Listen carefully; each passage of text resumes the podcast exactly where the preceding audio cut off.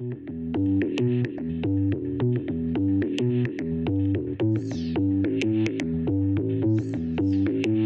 une passion, c'est la question de l'horizon. Et, donc, euh, c'est bien à l'horizon où précisément le, ciel et la terre se touchent.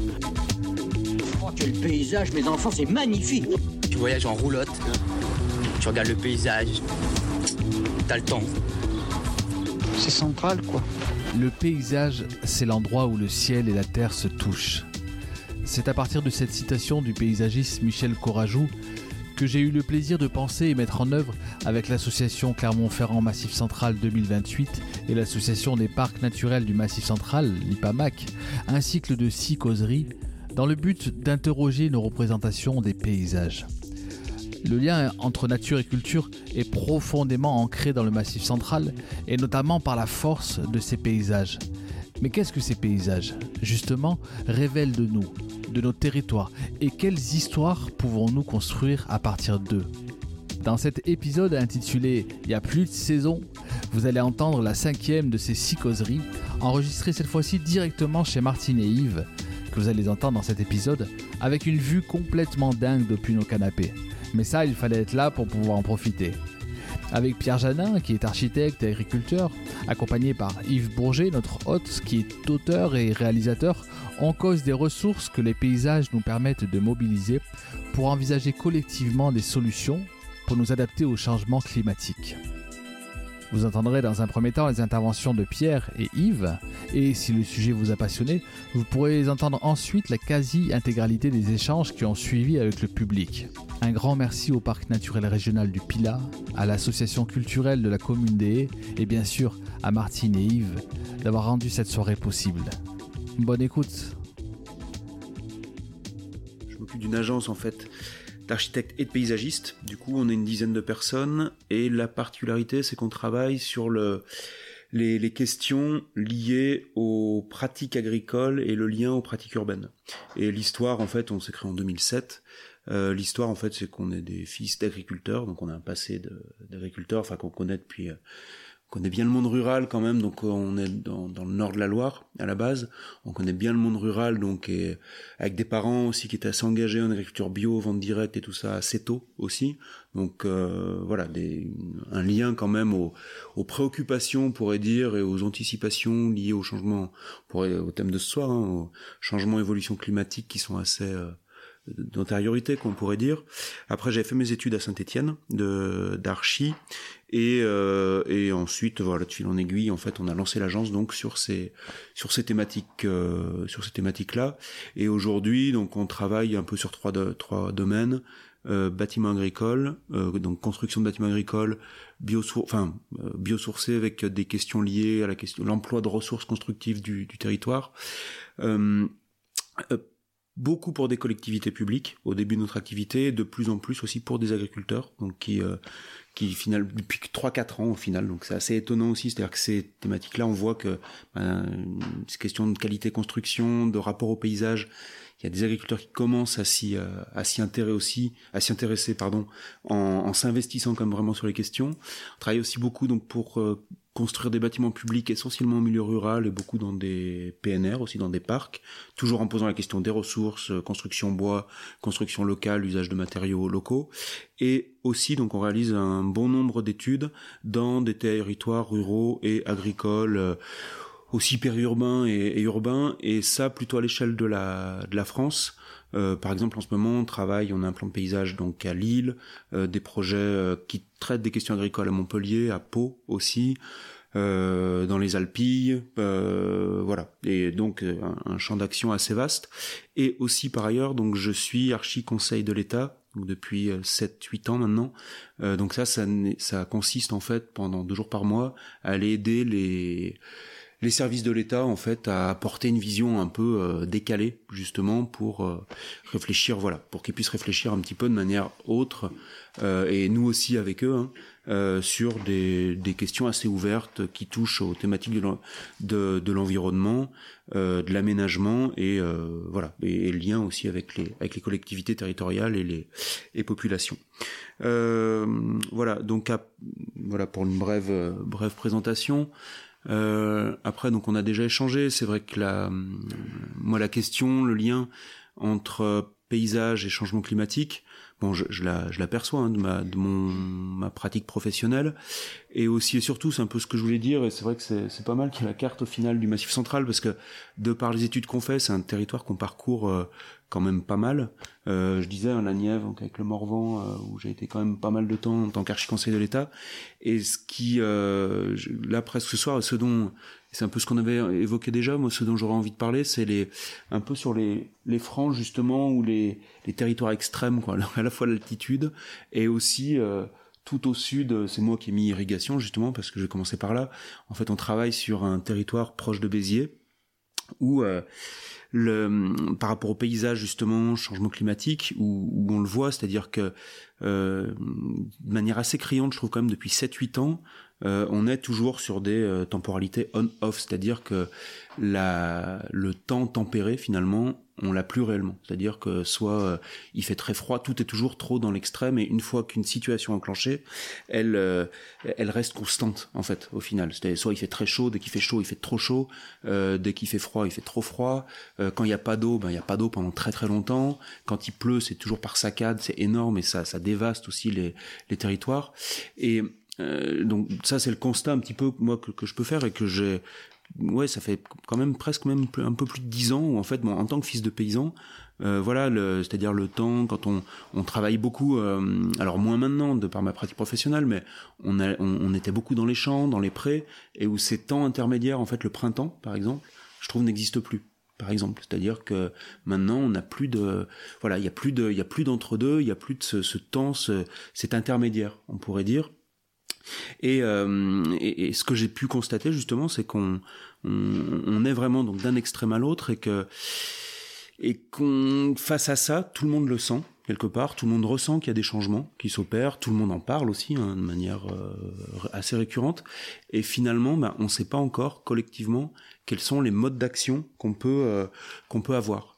Et donc quand je parlais un petit peu des territoires enfin extrêmes, euh, c'est pour exagérer, mais euh, là c'est pour dire bon côté sud du Massif central, donc on voit quelque part qu'on on est presque des territoires qui euh, dans l'imaginaire commun qu'on pourrait faire, bah, finalement, ressemble presque aujourd'hui à des territoires de, l'Algérie ou de l'Afrique il, y a, il y a quelques années. Et on le voit aussi hein, avec les, mesures prospectives qui, peuvent être faites en disant, ben, dans euh, 20 ans, 10 ans, Tunis, en gros, c'est à peu près à telle, à telle latitude, quoi. Enfin, le...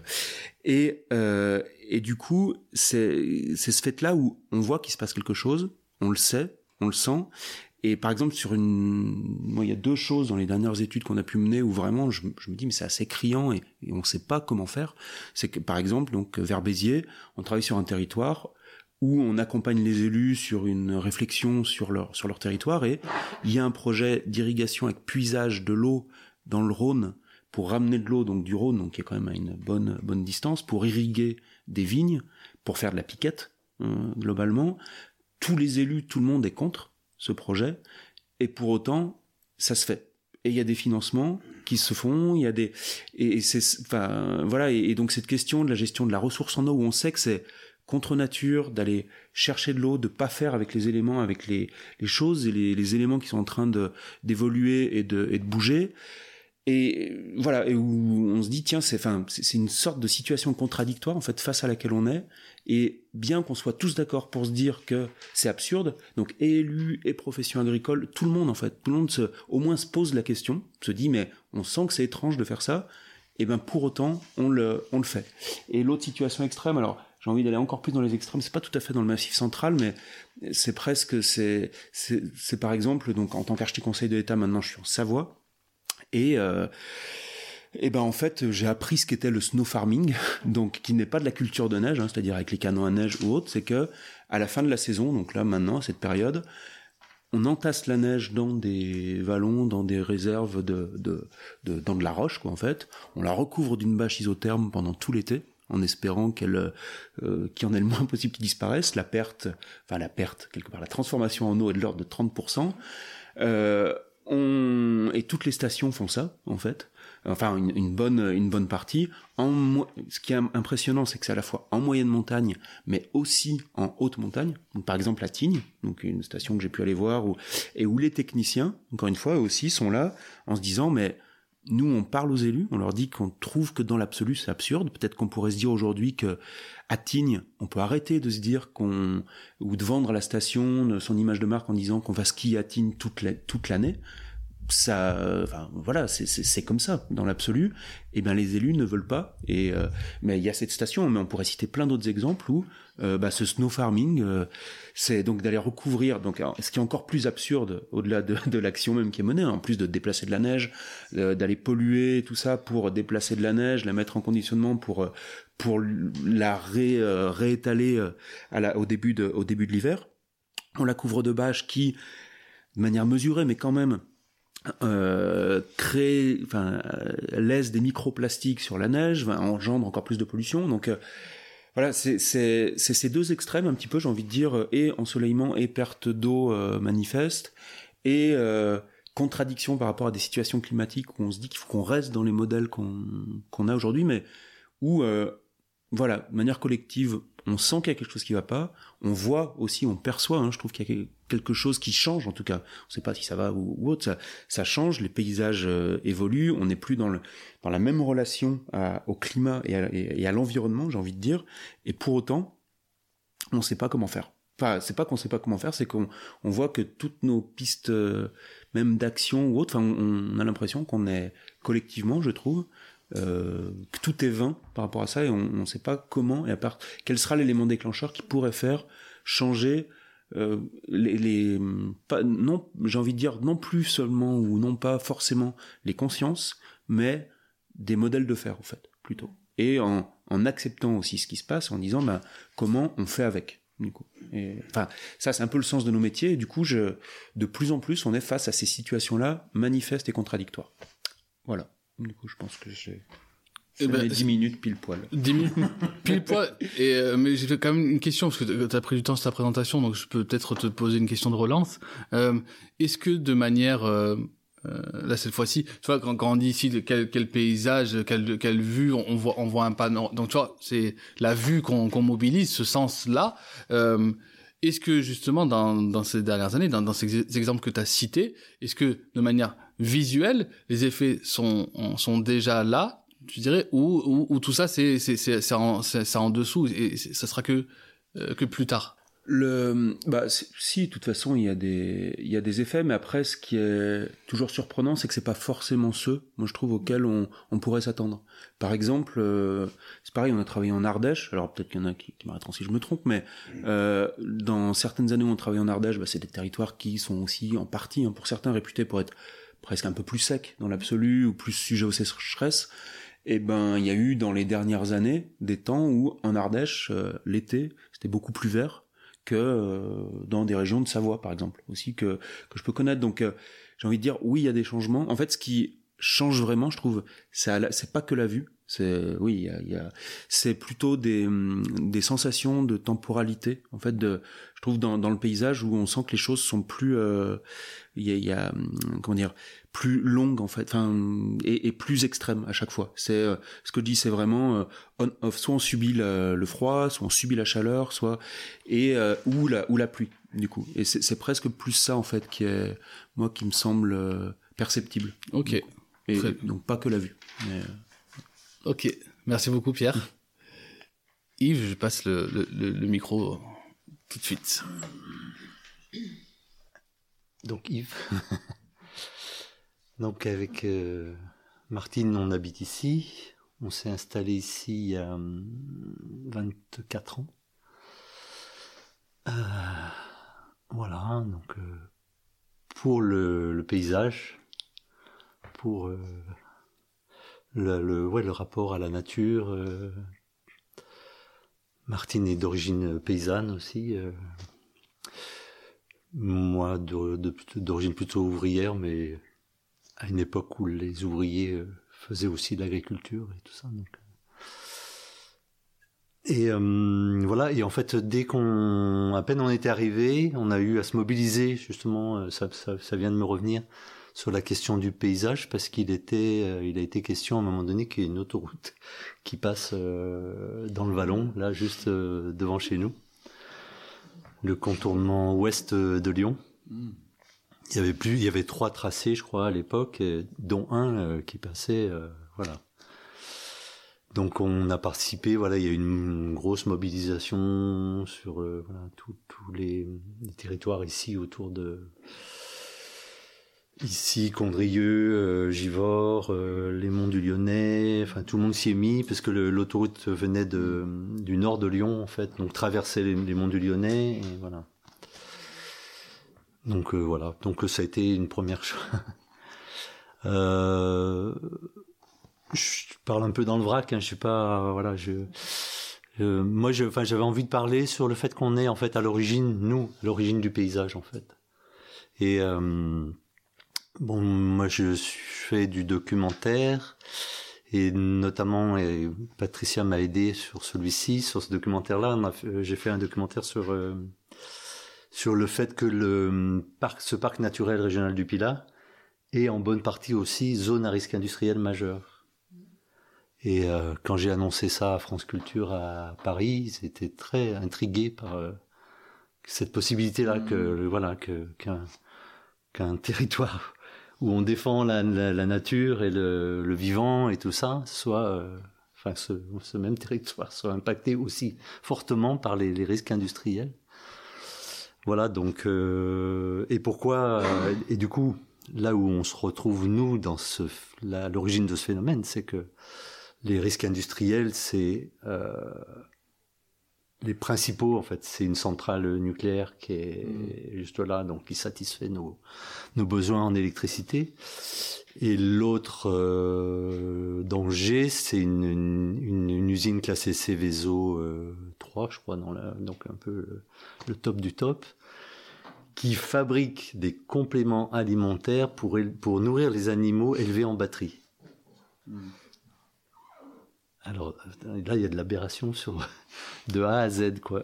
Et, nous, on est, on est dans la boucle, c'est-à-dire que voilà, c'est-à-dire que si, on est capable nous de dire, euh, je refuse de manger de l'animal euh, élevé en batterie, on sauve notre vie, quoi. C'est en clair. Parce que euh, on a tous chez nous, là, dans, sur le territoire, un petit post-it sur le frigo avec les, les gestes, comment on appelle ça, les gestes, les bons réflexes. Oui, c'est plus barrière. Ah, alors, non, là, c'est le stade, au- stade au-dessus. Le bon réflexe, euh, voilà. En cas où, quand si la sirène sonne trois fois, donc il faut vite aller voir le frigo, ce qu'il faut faire. Alors, c'est marrant parce que j'étais euh, à Givors il n'y a pas très longtemps et j'entends la sirène euh, parce que Givors aussi est en zone industrielle et j'entends la sirène et je compte les, les- les sirènes et j'entends trois. Et on n'était pas le premier euh, mercredi du mois euh, traditionnel où et tout de suite je suis allé demander euh, au responsable du lieu où j'étais si voilà si- s'il y avait lieu de s'inquiéter. Enfin comme quoi c'est euh, c'est c'est quand même enfin c'est quelque chose qu'on a intégré qu'on voilà et, et, et c'est moi c'est ça qui me qui me sidère quoi c'est-à-dire qu'on puisse accepter des menaces comme ça sur notre existence euh, pour pour nourrir des animaux en batterie quoi donc euh. et euh, voilà donc je vais essayer d'être aussi performant en termes de timing Et euh, moi, j'avais envie de parler de l'anthropocène. Enfin, je trouvais que l'anthropocène est un voilà un concept qui c'est un concept que j'ai découvert il y a pas il y a quelques années. Donc, je vous donne la définition que j'ai trouvée sur Wikipédia. L'anthropocène est une proposition d'époque géologique qui, commencerait lorsque l'influence de l'être humain sur la géologie et les écosystèmes est devenue significative à l'échelle de l'histoire de la Terre. Voilà. Et on considère qu'en fait c'est au XVIIIe siècle, au début de l'ère industrielle en fait. C'est là où du coup que les activités humaines ont eu une incidence, ont commencé, enfin, auraient commencé à avoir une incidence sur le sur les écosystèmes et la géologie euh, à l'échelle de la Terre. Voilà. Et les êtres humains, en fait, c'est qui les êtres humains? En fait, c'est bah, nous. Voilà, sont a priori tous des êtres humains. Donc, euh... et je pense qu'on peut pas changer grand chose sur ce plan-là. On peut pas. c'est quelque chose qu'il faut qu'on assume et, qu'on assume du coup le, que cet aspect d'impact. Euh, voilà. Donc ça veut dire que le, comportement de chacun de nous compte. Enfin voilà. Je... Et euh, par rapport à ça, du coup, quand, quand j'écrivais là, j'étais dans le train tout à l'heure et du coup, je, je, prenais des notes et tout ça. Il m'est revenu une. J'avais un oncle, un grand oncle qu'on appelait Toto, qui était très gentil, très gentil et très et très drôle. Il était euh, voilà et, et, Toto, il était aussi très engagé sur le plan syndical. C'était un cheminot. Il était très engagé sur, le plan syndical et il avait fait aussi de la résistance. Euh, voilà, donc c'était. Enfin, pour moi, c'était euh, tout, des tout petits. déjà parce qu'il était gentil et, et drôle, donc j'aimais bien fréquenter cet homme-là. Et, et quand j'ai souvenir que, je sais pas, je devais avoir 10, 12 ans, comme ça, un mariage, il, il a raconté une blague. Et euh, la blague de Toto, du coup. Et en fait, c'est l'histoire, c'est un, violoniste qui euh, joue dans un orchestre et euh, il a un, soir, il a un soir de concert, il a un rendez-vous galant et donc il va voir son concierge et il dit, dit au concierge, écoutez, euh, est-ce que vous pourriez me rendre un service je, je vous prête mon violon, vous vous mettez dans la fosse, puis vous faites comme les autres. Vous regardez bien comment font les autres, vous faites pareil. Je vous payerai pour ça et, euh, et, moi comme ça je pourrais aller euh, à un rendez-vous important pour moi. Euh, voilà. Et donc le, concierge est d'accord et et voilà, le soir du concert, en fait, le, donc le chef d'orchestre lève la baguette. Et en fait, il y avait dans la fosse 80 concierges. et donc, il n'y a pas, pas une note qui sort.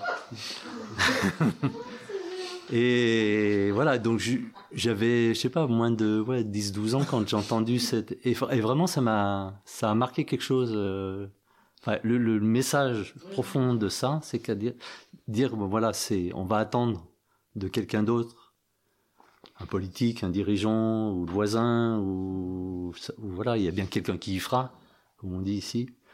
Euh, ben voilà, donc cette histoire, elle, elle, m'a enseigné ça, quoi. Que et c'est incroyable parce que cette histoire, m'est toujours toujours restée en, tête, quoi. Euh, et du coup, ça m'a, voilà, de, de, fil en aiguille, ça m'a amené à un, concept bouddhique qui, qui, qui parle de l'inséparabilité de soi et de notre environnement. En, japonais, on, a, ça, ça, se dit Eshofuni. Et en fait, notre environnement est le reflet de nous-mêmes. Il reflète ce, qu'on est, en fait. Donc le paysage est le reflet de, ce, qu'on est. Mais euh,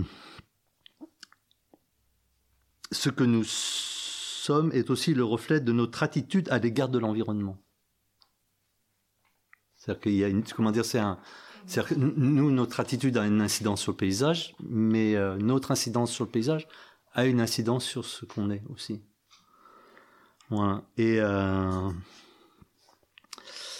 et du coup, j'ai une petite expérience personnelle justement qui, qui est assez frappante, je trouve, par rapport à ça. C'est que bon, j'avais une maladie euh, digestive, voilà, qui a duré euh,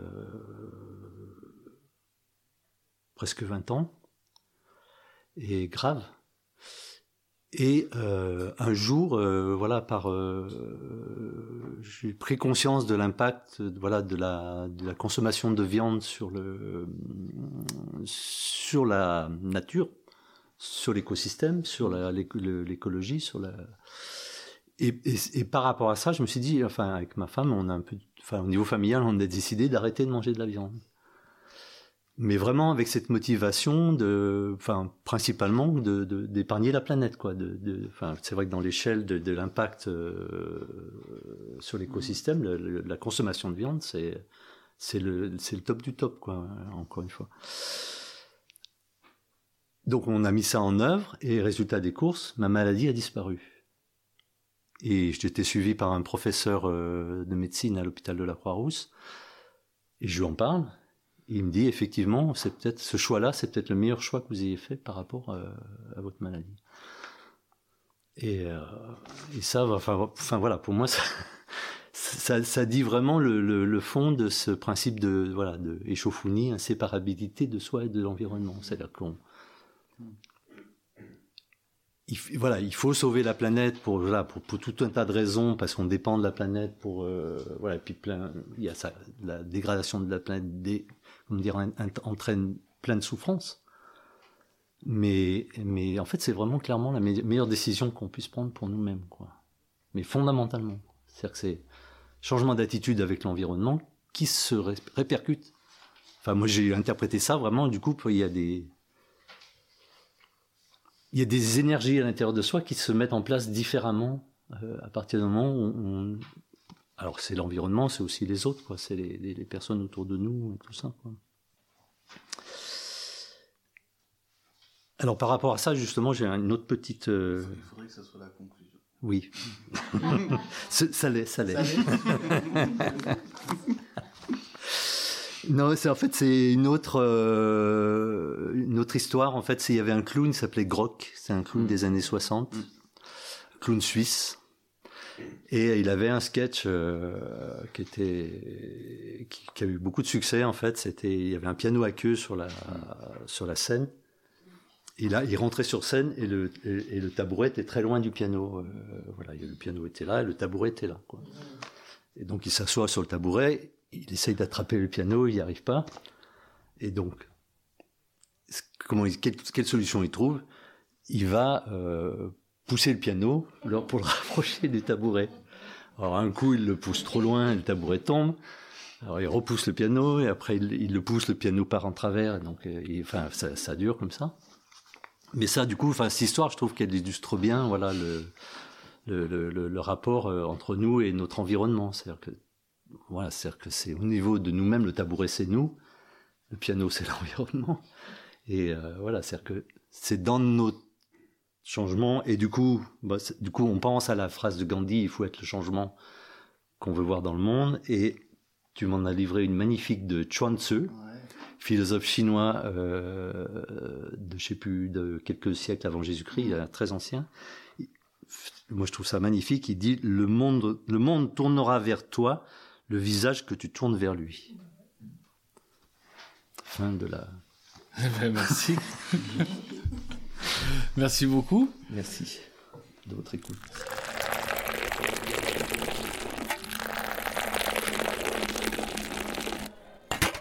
Donc je suppose que c'est un point de désaccord, de d'accord, pardon. Je vais y arriver. Umami, umami. Umami, ah, c'est carrément le. Euh, L'extase. L'élévation. La, la, la, jubilation. Ouais. la jubilation. Cycle, alors c'est trois mots, trois, presque trois mots. Cycle, pas de temps et éducation. La personne peut rester anonyme, mais aussi elle peut préciser. On est entre nous. Oui. Voilà. voilà. Parce que tu en ah. Non, parce que euh, c'est ça transparaît dans ce que vous avez dit tous les deux un petit peu, mais malgré tout, ce, cette catastrophe de changement climatique est une cyclicité sur laquelle, euh, par la culture plus que par le vécu, parce que j'ai quand même que 68 ans, euh, je, je, je, lis beaucoup dessus.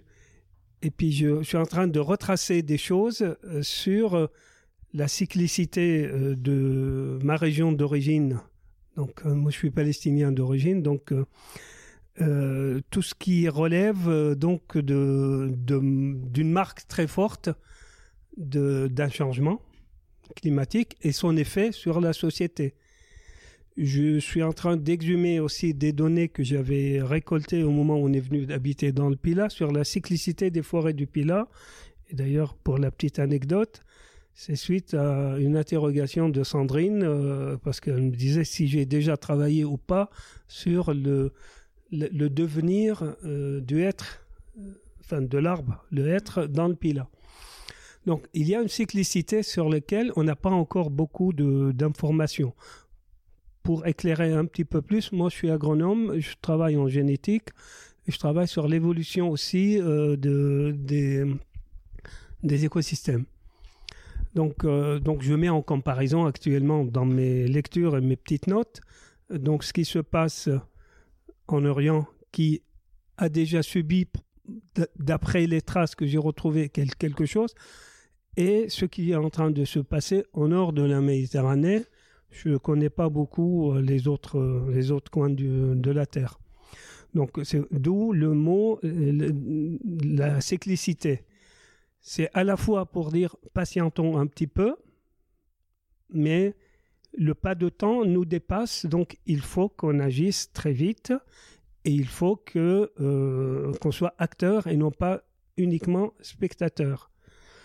Le troisième mot que hein, éducation, c'est euh, bon, je te réponds indirectement.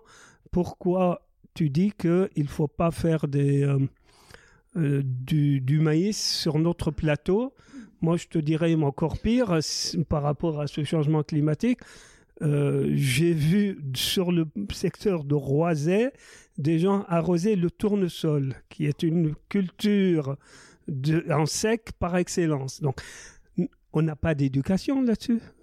Il y a une absurdité complète euh, sur le sur, le on est dans le gain rapide, on est dans la dans euh, l'égoïsme, on est dans l'indifférence euh, sur les autres, enfin l'impact sur les autres, voilà. Voilà les significations de ces trois mots.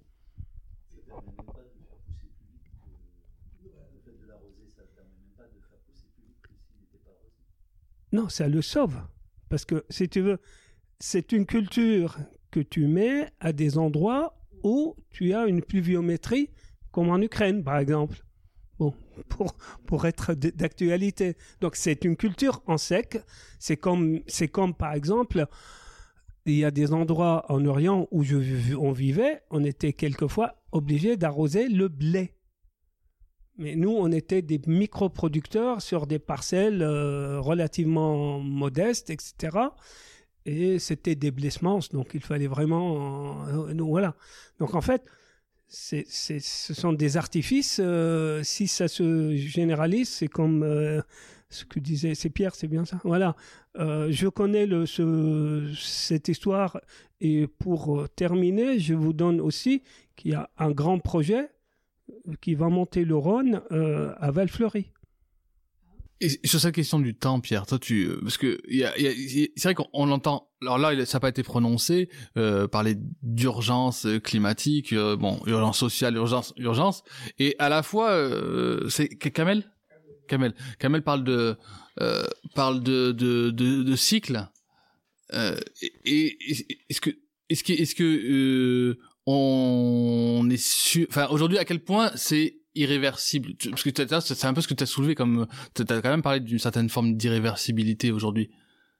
Oui et non, ou en tout cas, enfin moi ce que je voulais dire aussi, c'est que euh, c'est à partir de quel moment justement on est capable collectivement d'accepter le changement et de faire, enfin et de faire avec aussi, mais en en s'adaptant ou en laissant faire ou effectivement en essayant d'être le moins absurde possible. Enfin, comme se dire, ouais, d'aller mettre du maïs qui va aller raviner les sols, qui sont des cultures terreuses, sur des, des espaces de plateau qui, euh, sinon, vont perdre leur terre, qui vont du coup perdre toute leur valeur. Euh, après, vous êtes agronome, vous saurez mieux que moi, mais une grande partie, en tout cas, on va dire, des valeurs euh, productives parce que tout va, va raviner et partir. Et, et du coup, c'est, comment dire, je, moi, j'ai pas envie de dire que c'est, enfin, irréversible quelque part, et ça, c'est, beaucoup qui le disent, c'est uniquement pour l'homme et c'est uniquement pour nous, dans l'absolu. Enfin, c'est euh, la nature, elle se débrouillera toujours. Ça, c'est pas. Euh, donc, euh, c'est juste nous, nos conditions. La, la, dernière phrase était bonne. Hein, c'est nos conditions aussi d'habitabilité. En fait, comment on a envie d'être. dans, enfin d'être au monde c'est pas ça enfin, c'est pas on va pas faire du Heidegger non plus mais c'est le c'est l'idée quand même de ouais comment on, on est et on existe et on, arrive à, se créer des conditions favorables aussi malgré tout, plaisantes et dans un monde qu'on a envie d'habiter ou pas. Et c'est vrai que c'est souvent cette question aussi, enfin je trouve, de d'agressivité finalement qui ressort par rapport au monde et de ou de, de, contraintes qu'on a envie de donner pour euh, quelque part un peu prouver qu'on arrive à faire quelque chose ou aller contre nature peut-être aussi c'est tu donnes le sens au mot éducation que j'ai évoqué, parce que pour moi, il n'y a pas. Il n'y a pas. Hmm. Euh, il faut la catastrophe pour que. Il faut une catastrophe pour que les gens soit secoué. Et là, ça marche. Et est-ce qu'on fait quelque chose anticipé Est-ce qu'on fait quelque chose pour les générations futures? Bon, il y a des choses, on va les subir, et tant mieux, puis c'est tout, ça s'arrêtera là. Mais il y en a qui sont évitables.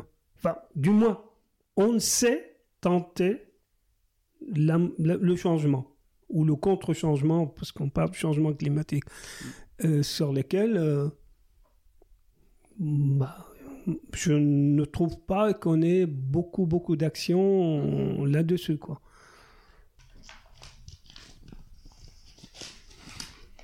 C'est le mien, je vous le dis. j'ai pas fait exprès, hein, j'ai pris le premier. Euh, c'est le salé. J'avais pas entendu trop parler de ça, même si quelque part ça y est dans vos propos, hein, mais c'est la question des réminiscences. Parce que pour moi, le paysage, il porte des traces. Il porte des traces de la manière dont, dont les hommes se sont adaptés, ils ont cultivé, ils ont habité, etc. Euh, et, avec le temps, c'est il y a des traces qui restent. Euh, je pense souvent, par exemple, ici, euh, à la jasserie, il y a encore les, remontées mécaniques qui sont restés et quand on a classé le site, on a décidé de ne pas les démanteler, de les, de les garder comme un témoin. Alors voilà. Et, il me semble que le changement climatique, il va, il va peut-être accélérer ces transformations avec des formes de résistance parce que du coup l'être humain va essayer quand même de faire perdurer des pratiques euh, qu'il connaît et il va avoir du mal à changer à changer ses pratiques. Mais en tout cas moi ce qui le risque que je vois dans le changement climatique et l'effet sur les paysages c'est un bouleversement des repères en fait, où, euh, où, on va avoir un environnement qui va changer de manière brutale et sur lequel vous parliez de, de visage, de, de, quelque part d'une sorte de, je sais pas comment on dit, mais de de similitude entre nous et notre environnement, euh, un peu comme du mimétisme. Et sauf que là, on va perdre, on, risque, à mon avis, de perdre ce lien. Et euh, c'est un peu comme dans les grandes crises sociales qu'il y a pu avoir, euh, où on a apporté des réponses qui, qui ont par exemple, à la sortie de la guerre, il fallait loger les gens dignement. On a fait des HLM. Ça a répondu à plein de choses. Il y a eu des salles de bain, il y a eu au niveau de l'hygiène, des maladies et tout ça. On a eu beaucoup de, de progrès. Par contre, sur plein d'autres domaines, euh, il y a plein d'autres choses qu'on a perdues en fait. Et, euh, et aujourd'hui, on en paye un peu les pots cassés. Et sur le changement climatique, je me dis, il faut qu'on fasse gaffe à pas à pas hum, transposer des solutions qui viendraient d'ailleurs sans les sans les sans les questionner par rapport à notre territoire et à la manière dont elle a évolué jusqu'aujourd'hui.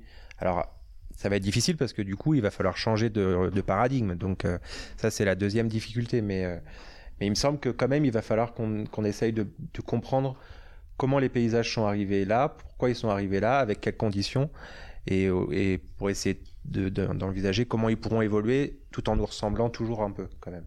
Enfin, tout en ayant euh, un, rapport de, de, miroir. Ouais, de miroir quand même avec une certaine cohérence avec la société qui vit, sachant qu'en plus les sociétés vont bouger, les gens vont se déplacer, etc. Quoi. Voilà. Est-ce que quelqu'un veut réagir là-dessus?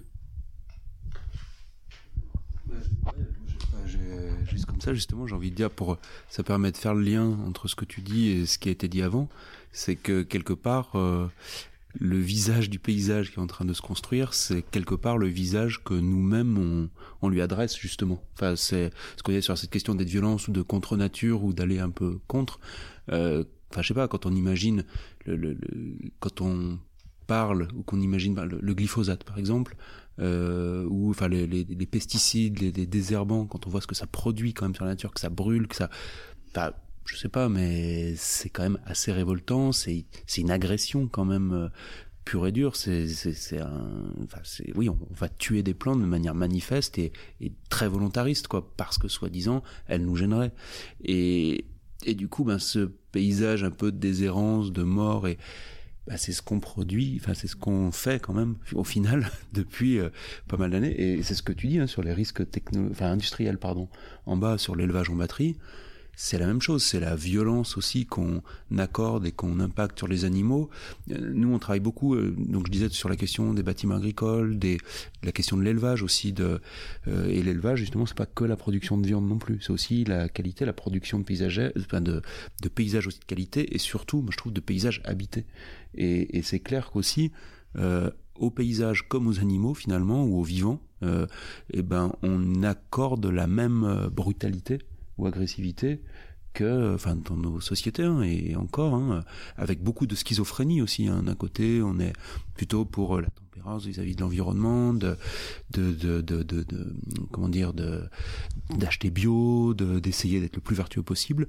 Mais d'un autre côté, on sait très bien que, de manière globale, on est quand même dans des des actions plutôt euh, plutôt violentes, quoi. Du coup. Donc, j'ai envie de dire, bah ouais, non, en fait, enfin, les changements brutaux qu'il va y avoir c'est justement l'image peut-être que, enfin, qui, relate justement presque, qui est le reflet exact finalement de ce qu'on de ce qu'on fait, quoi, dans nos sociétés en tout cas.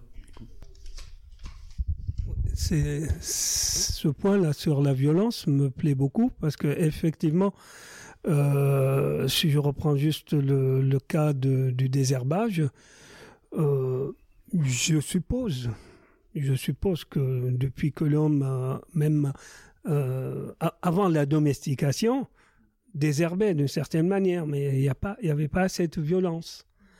Et pour euh, connaître une réaction actuellement, dans beaucoup de choses, nous sortons des éléments sur la toxicité et la qualité de l'eau pour montrer à quel point, et là on touche l'individu, euh, que bientôt certains endroits il va falloir acheter de l'eau. on joue là-dessus aussi. Voilà, mais cet, aspect de, brutalité dans, dans l'action euh, et manque d'harmonie avec. Euh, enfin, nous sommes éléments de quelque chose qu'on veut détruire en quelque sorte. Enfin, qu'on veut qu'on détruit inconsciemment, j'espère.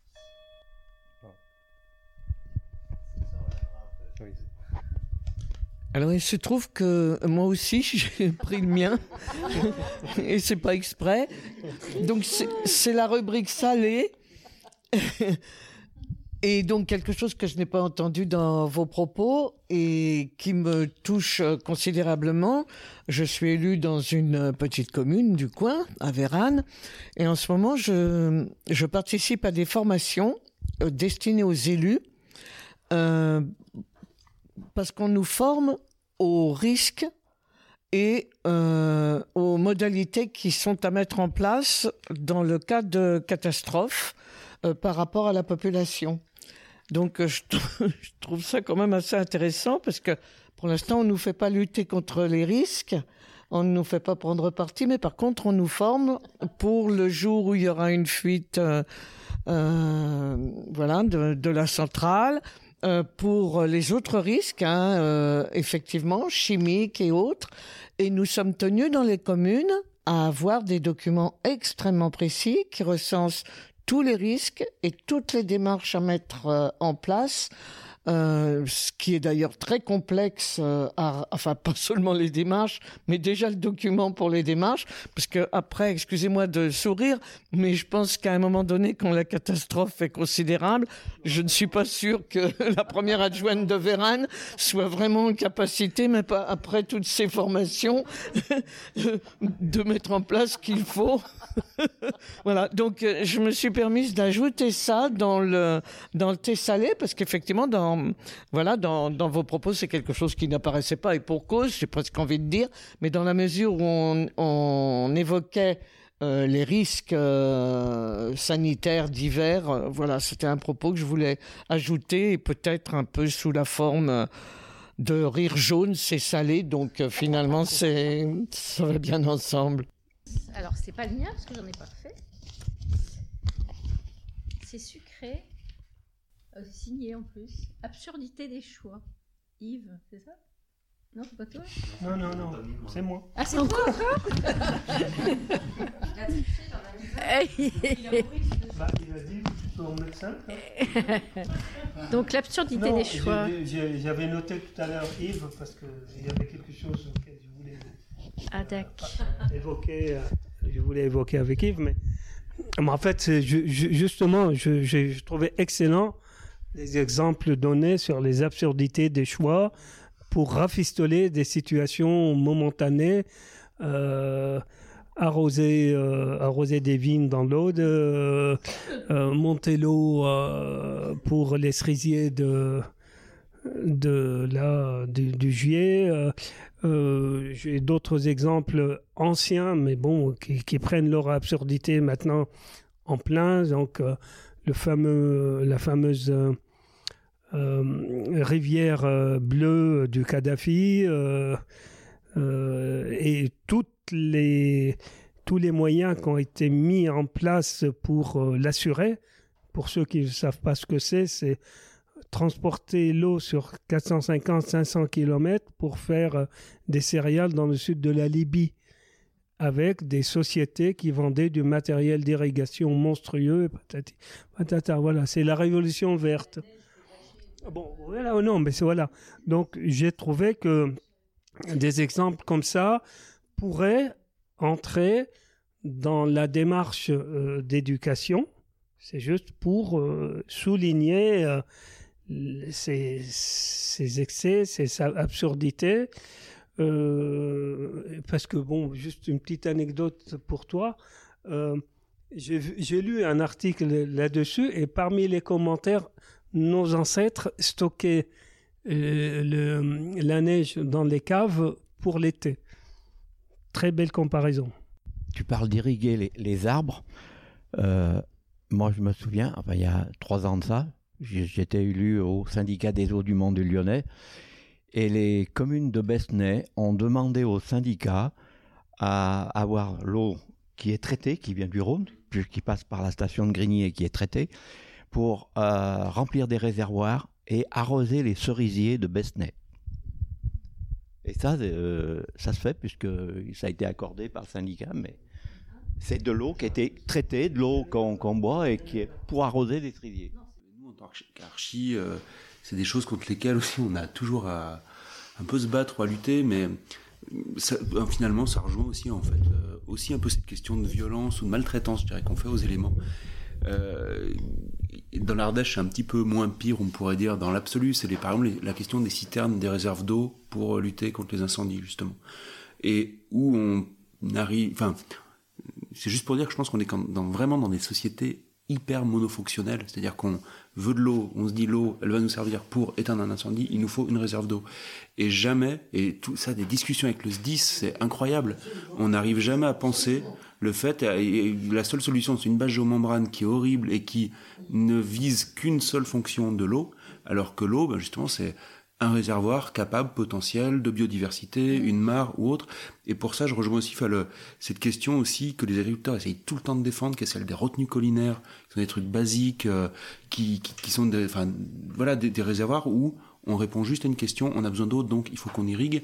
Alors que par exemple, la question des zones humides, euh, ben, beaucoup d'agriculteurs veulent complètement l'évacuer en disant que c'est une perte d'exploitation, alors qu'au final, les zones humides, ça renvoie une notion des territoires spongieux aussi, où on a une capacité d'eau, de capacité de réserve d'eau, pardon, multifonctionnelle, enfin qui, voilà, qui fait qu'il y a des, qui, renvoie plus à des notions d'écosystème, finalement, qu'on a du mal à, à imaginer en fait euh, et à mettre en place, enfin, ou à respecter en tout cas aujourd'hui.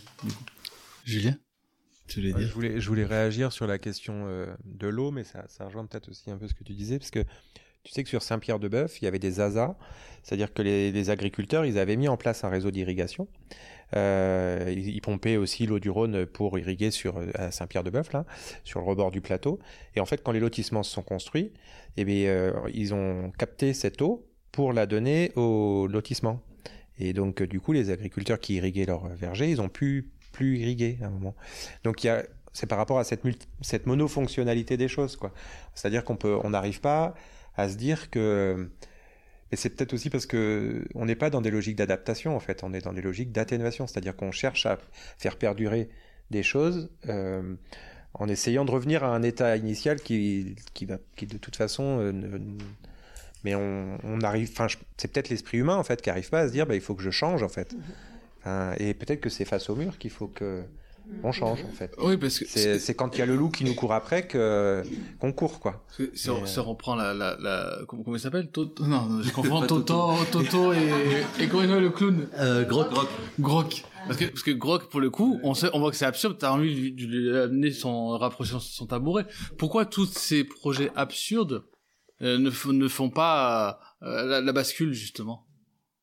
Moi, je, je, je sais pas pourquoi, mais en tout cas, je me dis que le, le paysage, on le voit tous. Donc, euh, la, la, re- la, la citerne d'eau, la retenue collinaire qu'ils sont en train de faire à Chuillet, là, enfin, on, on le voit tous. Et donc, C'est ça? Oui.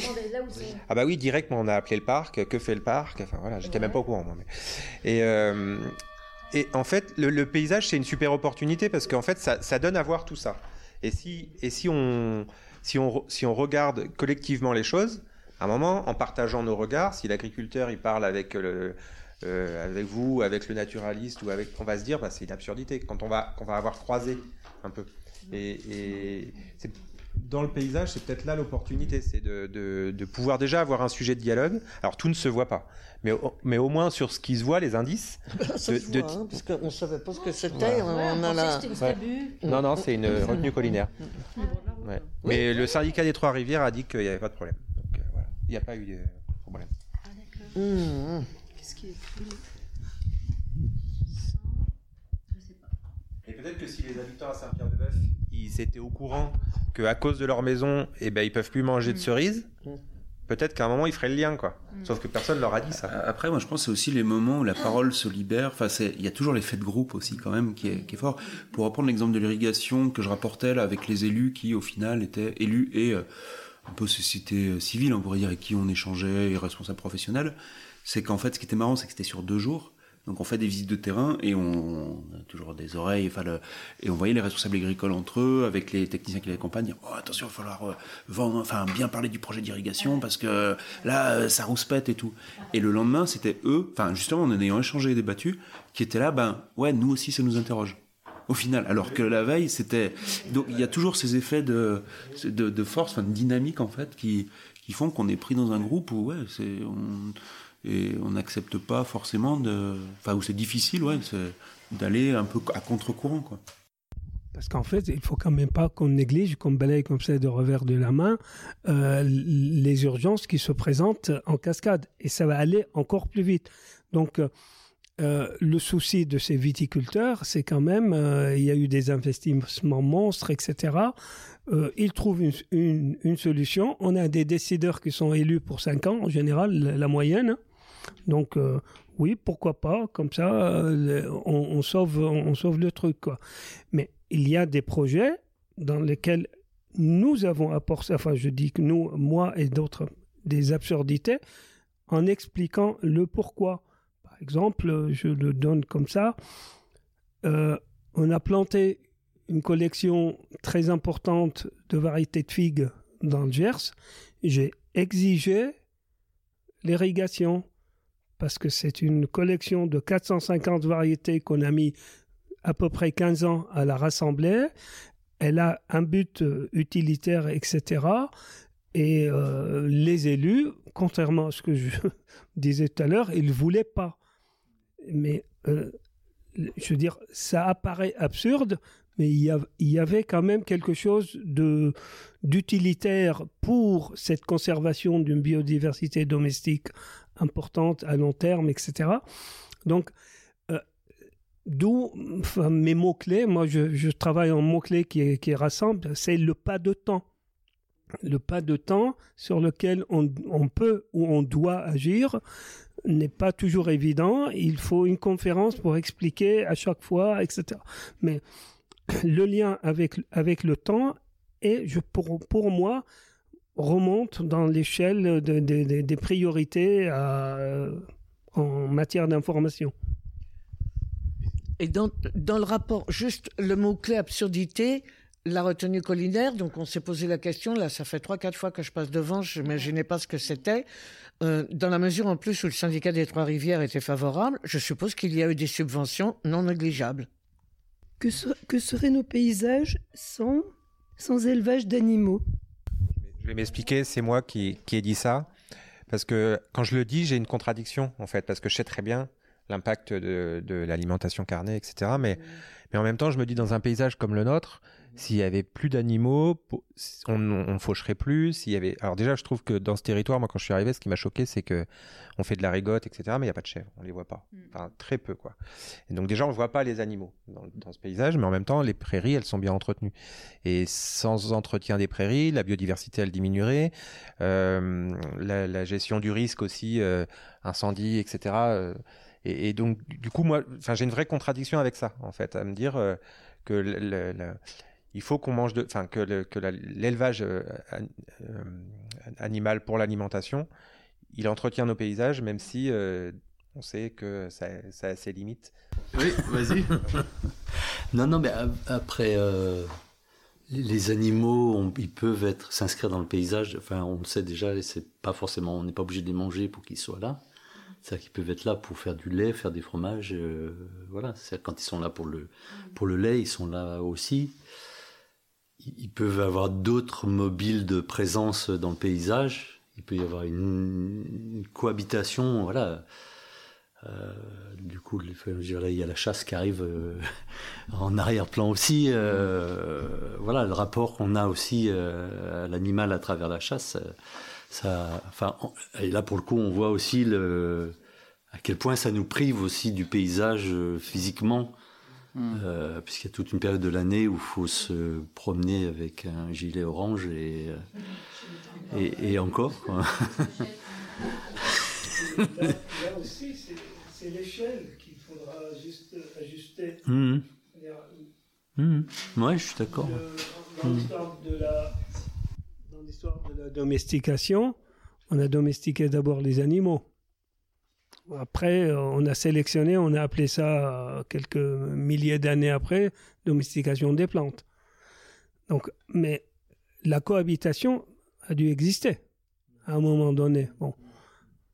Après, c'est histoire de statut euh, chasseur-cueilleur, euh, cultivateur, euh, avec toutes les contestations. Et justement, on peut imaginer comme ça, à travers peut-être le cinéma, euh, le changement de paysage. Mais c'est l'échelle et l'impact et l'agressivité du travail. Il y a euh, sur la commune de Vérane, la Croix de Trèves, il y, a des prairies encore, euh, il n'y a pas d'élevage, mais elles sont entretenues d'une manière donc derrière le, point noir euh, dont on souffre tous les trois là. Euh, donc euh, il y a des prairies assez entretenues. de temps en temps, ce petit agriculteur, enfin petit au sens taille d'exploitation, met des, des animaux, mais juste ce qu'il faut, en, en attendant, en respectant un, cycle végétal successieux. Oui, mais il fauche, il fauche, c'est bien pour faire euh, soit du paillage, soit de la nourriture pour des animaux. Il va pas faucher pour le, pour le plaisir de faucher. Il y a ça aussi, c'est que c'est en fait le paysage, c'est un système économique.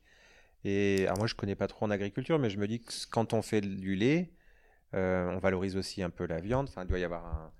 Les, allez, 70%, 80% des steaks hachés, c'est de la vache laitière de réforme. En gros, enfin c'est, oui, c'est, enfin quand- entre allaitant, allaitant c'est pour la viande et euh, élevage laitier c'est, enfin pour pour le lait quoi, mais l'élevage laitier est très producteur de viande en plus de pas très très bonne qualité quoi, enfin de, donc enfin voilà c'est c'est et, et après toujours dans les systèmes absurdes, hein, c'est les la France, euh, le Massif central justement, c'est un territoire de naisseurs. Ça, c'est à l'échelle européenne. hein. Euh, tous les animaux ensuite euh, vont en Italie pour être engraissés dans la plaine du Pô, Italie du Nord, pour revenir ensuite être transformés. Enfin, les, encore une fois, c'est, ce que, enfin, je trouve que vous dites est assez juste, c'est-à-dire que c'est malgré tout, c'est, toujours des questions, des problématiques, je trouve, d'intensification. On arrive mal à, euh, on n'arrive pas à se mesurer euh, juste quoi. Encore une fois, l'usine de, de fabrication d'aliments. Enfin, c'est, complètement fou, alors que, par rapport à ce que tu dis, hein, il y a quand même des exploitants agricoles qui, des fois, vont juste broyer des parcelles, parce qu'ils ont ça, des, des conventions d'entretien du paysage, sans qu'il y ait de retour, tu vois, enfin, de, lié à la matière organique. voilà. Et, euh, où la paille, des fois, peut être est considérée comme un déchet. Et euh, laisser le... donc il y a, ouais, il y a, il y a cette juste mesure, je trouve qu'on a toujours du et d'équilibre plus que, en fait, au final que, ouais, qui est pas, en tout cas, je trouve dans nos sociétés qu'on a du mal à trouver, en fait, à, à établir. Et le, et je dirais que s'il y a changement climatique, c'est aussi parce que c'est des intensités ou des intensifications qui, qui sont un peu d'une notre fête collectivement, quoi, je trouve. Le dernier mot. le dernier papier de la soirée. L'environnement est le reflet de nous-mêmes. L'environnement, euh, c'est sucré. Ça, c'est sucré. Euh, donc, santéine, res- ressenti triste. Voilà. L'environnement est le résultat de la, de la somme de nos attitudes. Et puis il y a une phrase qui déborde volontairement ou pas sur, les, sur deux secteurs. Euh, donc, euh, saveur, euh, saveur, je... Umami hein Oui, umami, oui. Euh, le monde euh, trouvera. attends, Ah, tournera. Tu dois- bon, alors, je vais- Pourtant, c'est pas la Quel succès Oui, effectivement, j'ai laissé les deux couleurs ensemble, euh, euh, umami et sucré, parce que je savais pas très bien à un certain moment de quel côté. En fait, j'ai rien inventé quand j'ai dit le monde. Euh, nous sommes à l'origine du paysage, le monde euh, euh, tournera vers toi le visage que tu tourneras vers lui. J'ai tout simplement écrit ce que vous avez dit tout à l'heure.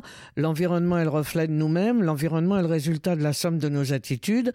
En fait, je l'ai mis tout simplement parce que c'est comme c'était, ça me plaît plutôt et je suis d'accord, ou je suis emballé, ça me permet de construire ma pensée. Voilà pour la, raison pour laquelle j'avais réécrit finalement ce que je venais d'en- d'entendre. Après, sous umami et sucré, c'était juste pour moi, pour me souvenir que le sucré était santéine et qu'il était euh, relatif à nos ressentis et aux pistes. Voilà, voilà. Et, voilà. Et le umami qui était la, la saveur essentielle. Voilà. Donc, en fait, c'est. Voilà, c'était donc. euh, Voilà, donc c'était plutôt euh, un, un résumé de ce qui me plaît, avec lequel je suis plutôt d'accord, et, ce qui m'emballe même, et ce qui me permet de construire ma pensée à partir de ce qui avait été dit. Il n'y a plus le- de temps tempéré. C'est le côté on-off que tu disais, Pierre. C'est simplement pareil que ça m'inspirait beaucoup cette, euh, enfin, et ça m'a allumé des petites lumières là dans ma tête en me disant ça, euh, ce on-off que j'avais pas pris vraiment conscience. Enfin, c'est simplement une prise de conscience là en entendant ça. Là- Là-dessus, alors je parle beaucoup, désolé, mais moi je, je suis pas très d'accord non plus. Moi je viens de l'Ouest, je suis normand, j'ai vécu à Bordeaux longtemps, etc. Et quand je suis arrivé à Lyon, c'était un début septembre. Et très vite, au mois d'octobre, là, j'étais à l'arrêt de bus et euh, je vois que les gens, ils avaient l'air tranquilles, nickel. Et moi, j'avais super froid, en fait.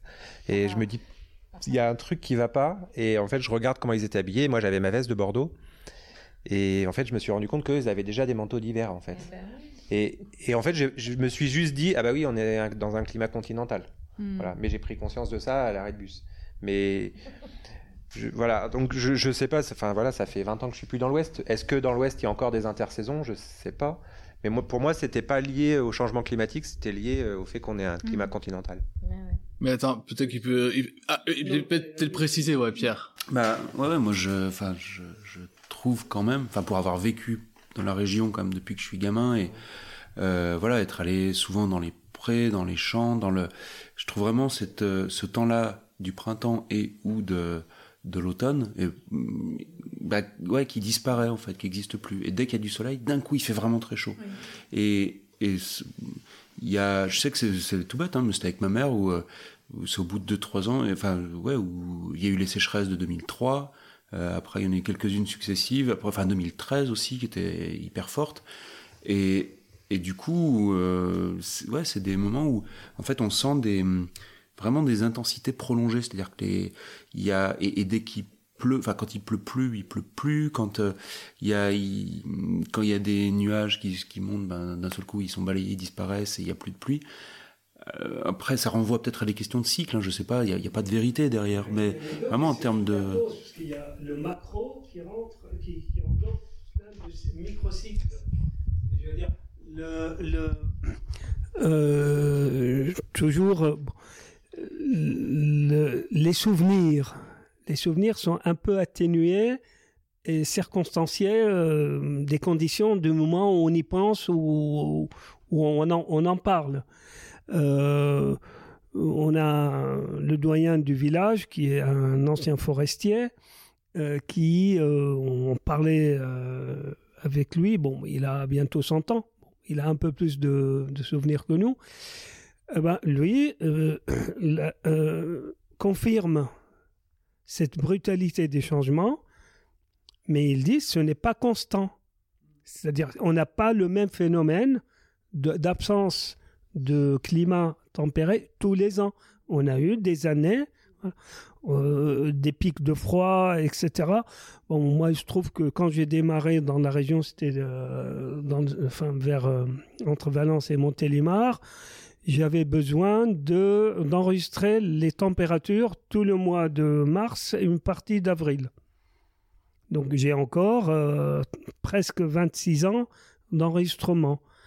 Ah bah, ça correspond à quelques phénomènes que nous avons vécus récemment. Donc il y a eu, en début des années 80, sur une échelle très modeste, voire même inutilisable euh, en termes de statistiques, euh, et quand je vois aussi ce qui se passe en Orient, parce que j'ai encore des infos et des suivis, je dis qu'il y a une perturbation climatique, hum, donc des phénomènes météorologiques euh, qui se produisent d'une manière très violente. Quand nous avons eu chaud, euh, pour prendre là, au mois de mars, on a eu euh, quel- quelques jours maillot de bain ou presque. Il a neigé à Damas, il a neigé en Arabie Saoudite et il a neigé en Espagne. Grèce. Non, mais ici, il a neigé plus que les autres années. Oui, mais toi, quand tu étais gamine, tu prenais pas assez de photos.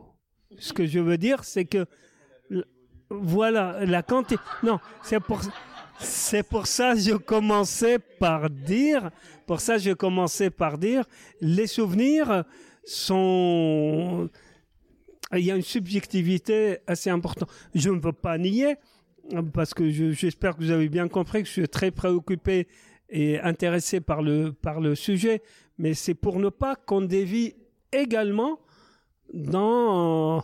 Bon, quelqu'un a dit, euh, bon, à, force de, crier au loup, euh, après, voilà, quand il y a vraiment le loup, euh. Voilà, c'est juste pour ça que j'ai répondu comme ça brutalement. Je suis pas d'accord, c'est pour relativiser.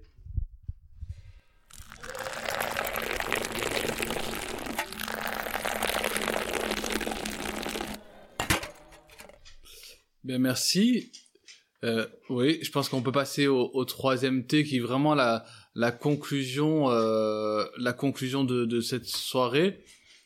Juste, je vais essayer, ouais. Euh, non, mais c'est aussi pour rebondir sur ce que Yves, tu disais tout à l'heure, sur la question de la culture en espace, euh, dans le milieu, euh, dans l'espace rural, et aussi urbain, périurbain ou agricole. Enfin, je vois, nous, ce sur quoi on travaille, c'est justement aussi sur euh, un essai de redéfinition aussi de ces temps ou espaces de convergence et de lien entre, enfin, tout ça pour lier culture et agriculture aussi. Parce que dans les territoires ruraux, en fait, de plus en plus, qui, et je vois, nous le voit souvent avec beaucoup d'élus avec qui on bosse, c'est, qui revient tout le temps, c'est ce thème des euh, nuisances euh, agricoles et, et de méconnaissance, en fait, entre bah, deux mondes qui euh, cohabitent de plus en plus sur le même territoire et finalement qui se, qui se méconnaissent et qui se, où il y a des, des, des formes de friction, en fait, qui, qui apparaissent. Et pour le coup, euh, ben, nous, je vois, on avait, sur la ferme, on avait monté aussi un festival euh, d'art contemporain où, en milieu rural, ben, on ramenait quand même euh, 2000 personnes. Enfin, c'était pas rien non plus, c'était c'était vachement bien.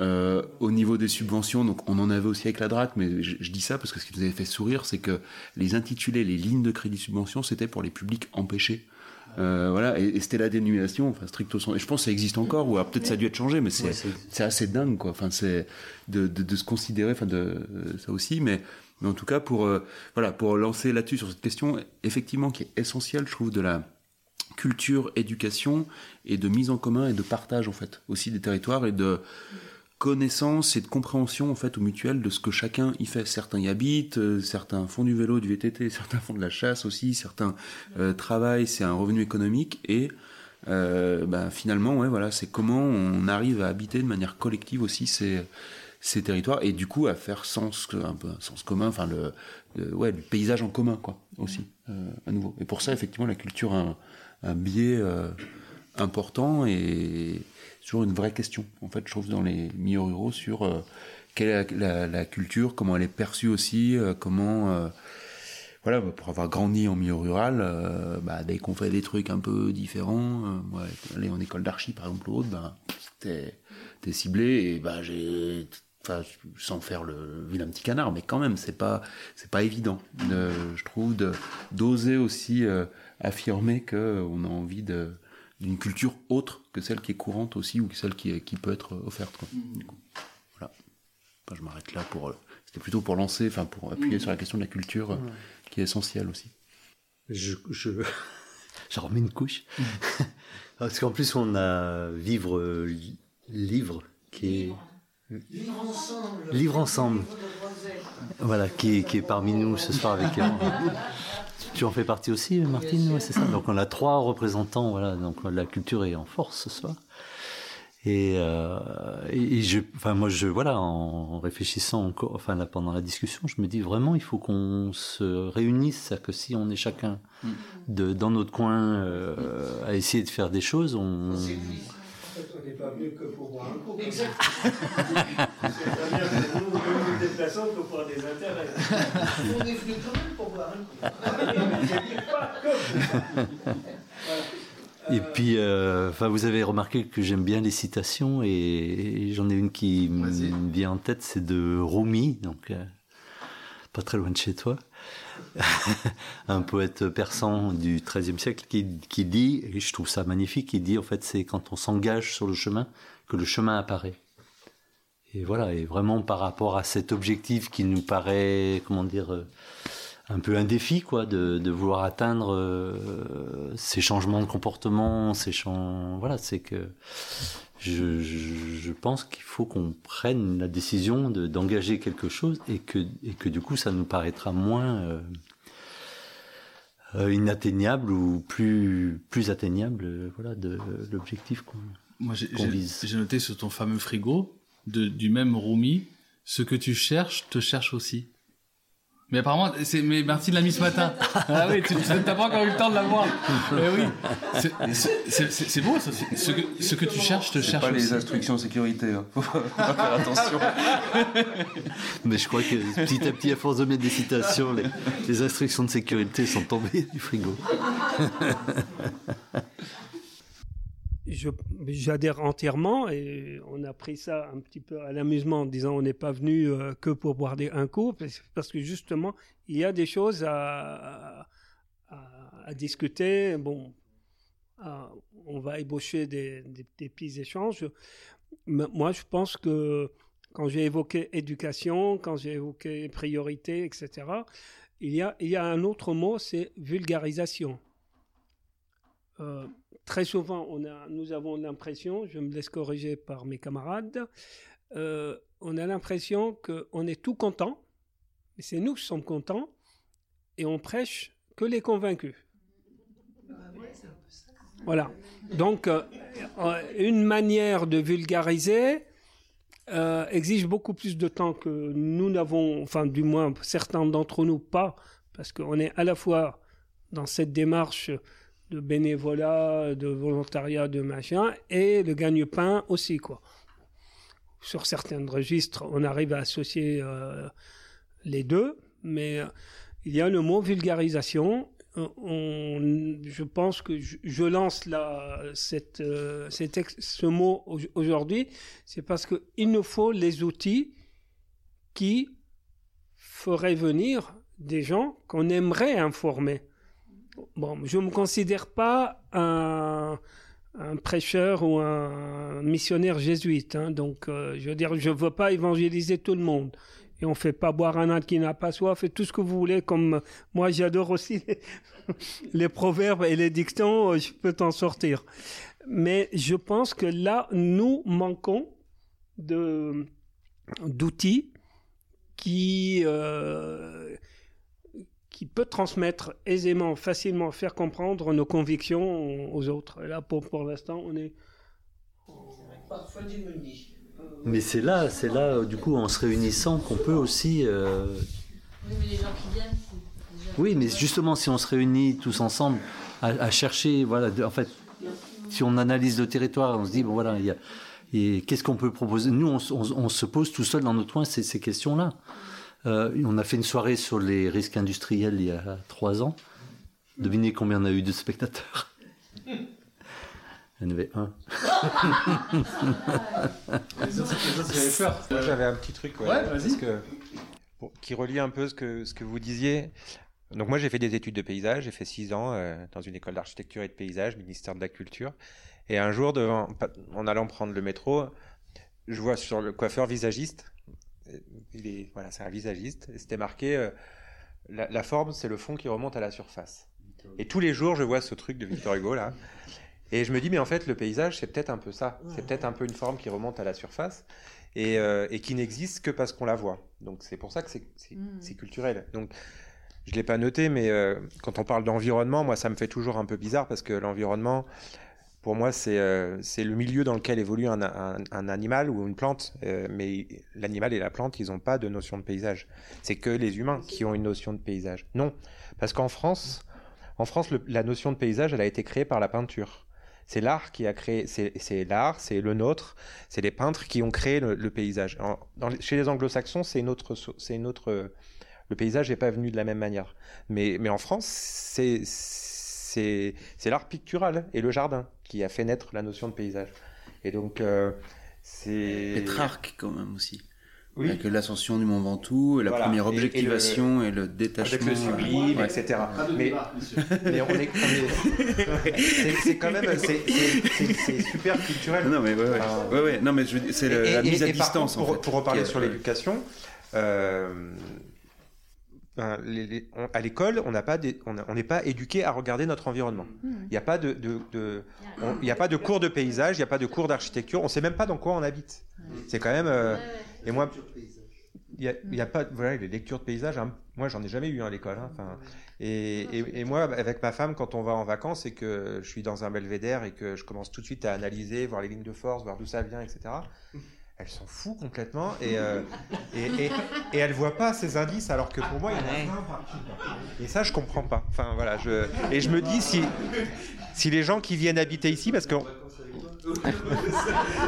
les, les gens qui viennent habiter ici, parce qu'on n'a pas parlé de ça aussi, sur ces gens qui viennent habiter là, en masse quand même.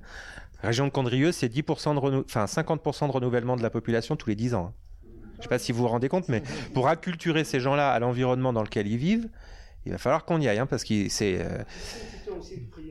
voilà, mais, mais du coup, il faut, il faut qu'on leur aiguise leur regard pour qu'ils comprennent et que justement, ils soient pas dans l'agriculteur, il fait du bruit ou il sent mauvais. Enfin, Non, non, mais c'est clair. Non, mais Juste quand même, je voudrais dire euh, quelque chose. En fait, pas du tout d'éducation au paysage. Bah, J'en suis pas complètement sûr. Parce que moi, quand j'étais vraiment à l'école primaire, ça date un peu, euh, on avait euh, des, des dessins, alors qui étaient souvent un peu naïfs, mais quand... moi, je vivais à Paris, hein, euh, et quand je venais euh, dans la famille de ma mère euh, ici, je me trouvais sur les hauteurs et je regardais le Rhône, la vallée alluviale, les montagnes. Et chaque fois que je regardais ça, je me disais, mais c'est exactement ce que j'ai dans le panneau qui est dans, dans ma classe de CE2. Et je peux vous dire que, comme je vous dis, ça date un peu. Je continue à regarder ce paysage parce que c'est absolument extraordinaire. Le Rhône, je sais même pas si vous le regardez comme ça des fois. Le Rhône, la plaine, la, le chemin de fer, euh, alors maintenant ça a évolué. Euh, euh, oui, alors oui, la route. Non, mais parce que ça reste encore une route qui a quand même été royale, impériale et tout ça. C'est-à-dire qu'en plus on a un paysage de géographie et d'histoire. Je peux vous assurer que euh, nombreuses années après, euh, j'en suis toujours médusée. Donc, ça dépend quand même des rencontres qu'on a pu faire. Et pour avoir fait euh, en son temps des études d'histoire et de géographie, mais même au lycée, des cours de géographie physique et humaine, je me souviens que ça s'appelait encore comme ça, pour qui voulait s'y intéresser, c'était quand même assez extraordinaire. Mais j'ai sans doute eu beaucoup de chance. Est-ce qu'on est qu'on on finit là-dessus? Ça vous va? Ouais. Ouais? Eh bien, merci beaucoup. Merci, merci à vous. Merci beaucoup. Merci d'avoir écouté jusqu'au bout cet épisode.